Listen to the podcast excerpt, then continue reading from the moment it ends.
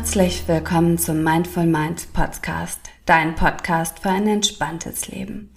Ich bin Sunita Ehlers, Yogalehrerin, Ayurveda-Beraterin und Ausbilderin aus Hamburg und ich freue mich wie wahnsinnig, jetzt mit dir durchzustarten in ein entspanntes, glückliches Wohlfühlleben.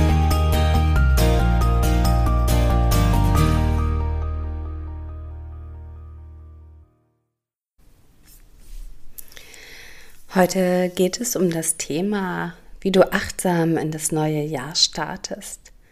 Letzte Woche haben wir ja schon darüber gesprochen, warum Achtsamkeit so unglaublich wertvoll ist, wohltuend und voller Energie auch sein kann, im Hier und Jetzt zu leben, ohne die Vergangenheit außen, außen vor zu, also komplett außen vor zu lassen und ohne die Zukunft auch nicht als wichtig zu sehen, weil beides gehört natürlich dazu.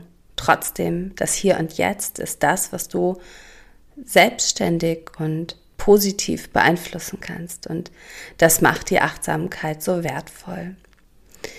Gerade im Jahreswechsel bietet es sich an, noch einmal das alte Jahr Revue passieren zu lassen, zu schauen, ja, was habe ich eigentlich erlebt, was habe ich gut gemeistert das habe ich vielleicht auch nicht so gut gemeistert und trotzdem fühle ich mich wohl damit, weil ich es im Moment auch nicht ändern kann.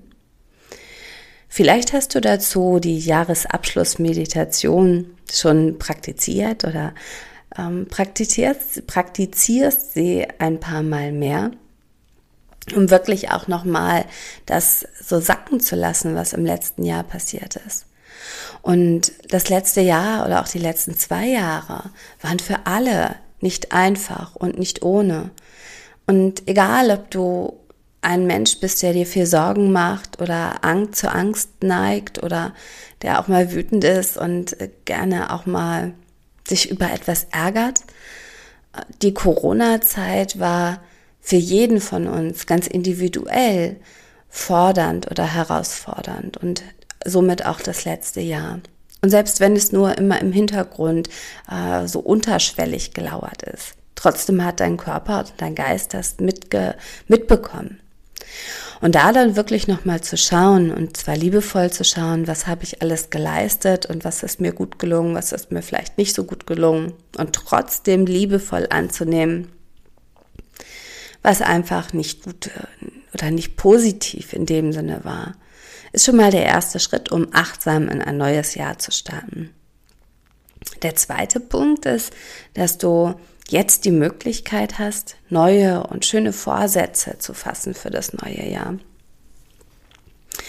Dir vielleicht einen Planer, ein Journal, ein Tagebuch zur Hand nimmst oder vielleicht auch einfach nur einen Zettel dich einen Moment hinsetzt und wirklich überlegst, was will ich dieses Jahr erreichen? Und es muss nicht unbedingt nur im beruflichen Sinne sein, wenn du vielleicht wie ich selbstständig bist, sondern es darf auch privat sein. Was sind die Dinge, die mir Kraft geben, die ich noch mehr in meinen Alltag integrieren möchte? Was genau ist es? Und schreibe das auf, schreibe das so detailliert wie möglich auf, als hättest du diese glasklare Vision von dir selbst, vielleicht zur Mitte des Jahres oder zum Ende des Jahres, wie du dich dann fühlen willst, wie, wie du lebst, wo du lebst, was du lebst, was du erlebst und auch deine Gefühle dazu. Vielleicht hast du eine ganz klare Vision, wie du dabei aussiehst, wer dabei an deiner Seite ist. Notiert es ganz detailliert. Und äh, zwar mit positiven und, und einprägsamen Sätzen. Ähm, ja, es darf ruhig ausgeschmückt werden, es darf ruhig groß gedacht werden, auch mal wirklich die Träume erkannt werden. Nichtsdestotrotz darf es wirklich so detailliert und gut ausformuliert sein, dass es dir auch Kraft gibt. Also etwas, an, an dem du dich entlanghangeln kannst. Etwas, wenn du mal in den nächsten Wochen oder Monaten einen schlechten Tag hast oder einen Tag hast, an dem du vielleicht die Zuversicht verlierst, diesen Brief an dich selbst wieder rausholen kannst und schauen kannst, sagen kannst, guck mal, das ist aber das, was ich will. Vielleicht ist das, was mich gerade unglücklich gemacht hat, jetzt gerade gar nicht wichtig, weil ich will sowieso was ganz anderes. Also etwas zu schreiben und zu notieren, was dir wirklich Kraft gibt. Und dann am Ende des Jahres natürlich vielleicht gegenzuchecken, ist das genau das, was äh, eingetreten ist. Und es kann sein, dass es äh, eingetreten ist und du trotzdem nicht zufrieden bist. Dann wirklich neu zu überdenken, ob das wirklich dein tiefster Herzenswunsch war. Oder es kann sein, dass es eingetreten ist und du bist zufrieden und äh, sehr, sehr glücklich und kannst vielleicht auch noch ein Stück mehr stolz auf dich sein. Was sich zum Dritten anbietet, natürlich, wenn wir ins neue Jahr starten, sich ähm, einen guten Vorsatz so zu setzen mit Bewegung oder Ernährung. Für mich ist es ganz klar Yoga und Ayurveda, weil ich mit beidem so individuell arbeiten kann. Bei mir, aber auch bei meinen Teilnehmern und Klienten es geht darum, wirklich zu erkennen, was braucht mein eigener Körper jetzt. Und ich kann an einem Tag ein dynamisches Yoga machen, an einem anderen Tag ein ruhiges Yoga.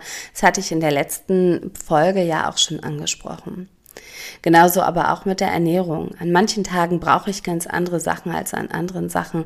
Und sich auch damit so im Reinen zu fühlen, ähm, dass es okay ist, mal Chips und Co. zu essen oder ein Glas Wein zu trinken und ähm, sich dessen einfach bewusst zu sein, was dieses Lebensmittel einfach mit dir ausmacht. Der gute Vorsatz aber, wenn du möchtest, dich äh, mehr bewegen möchtest, könnte zum Beispiel sein, ich möchte mich mehr in meinem eigenen Tempo bewegen. Und das darf dann auch mal ein Spaziergang sein oder ähm, einfach ein, zu einem Lieblingslied äh, tanzen, zu Hause im Wohnzimmer, wenn dich keiner sieht oder wenn alle zuschauen, ganz egal. Es muss nicht immer zwangsläufig wirklich ähm, die große Challenge sein und jeden Tag mache ich eineinhalb Stunden Yoga, um richtig fit und dynamisch zu werden und bin total ausgepowert. Ich muss nicht jeden Tag joggen gehen und habe eigentlich gar keine Kraft dazu. Es geht vielmehr darum, sich den Vorsatz äh, dich mehr zu bewegen, auch so zu stecken, dass er einhaltbar ist und dich nicht in ein schlechtes Gewissen verfallen lässt.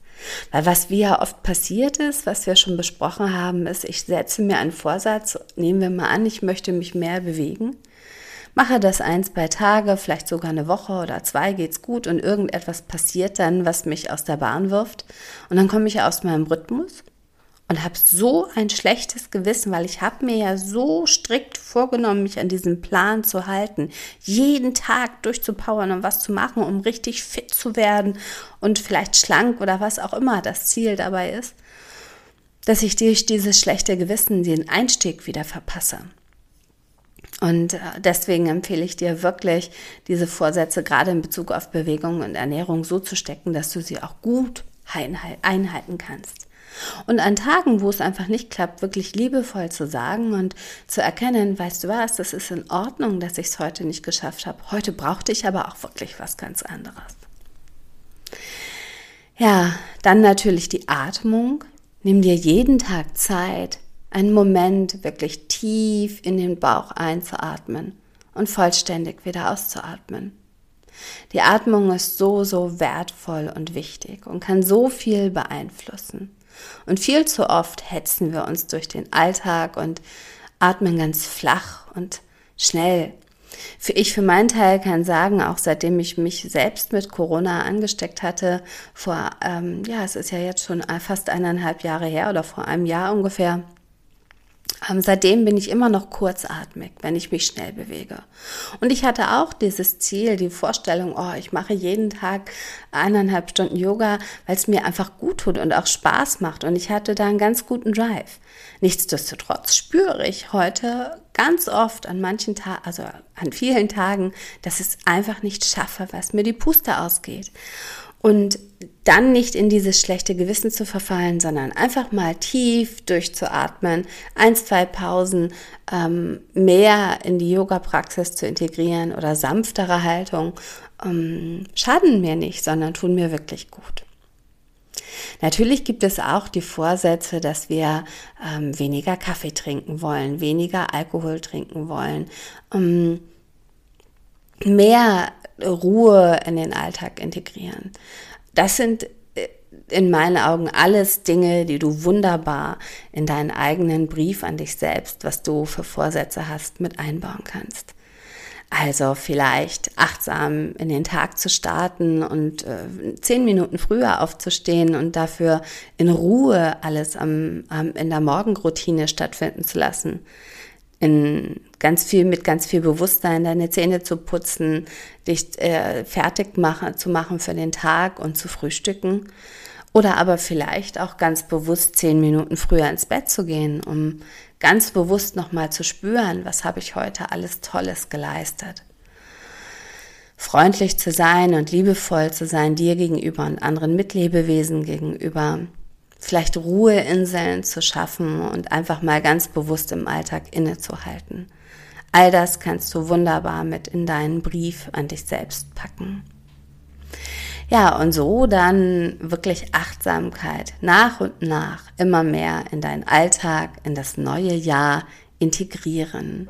Und glaube mir, es ist so wertvoll und so unglaublich wohltuend, ähm, auf dich selbst zu achten und ja, sie ist als ein Stück Selbstfürsorge und Selbstliebe, die du da zelebrierst denn wann immer du ein Nein zu anderen sagst, zu stressigen, hetzi, äh, hetz, gehetzten Momenten oder zum Multitasking, ist es auch immer wieder ein Stück Ja zu dir selbst.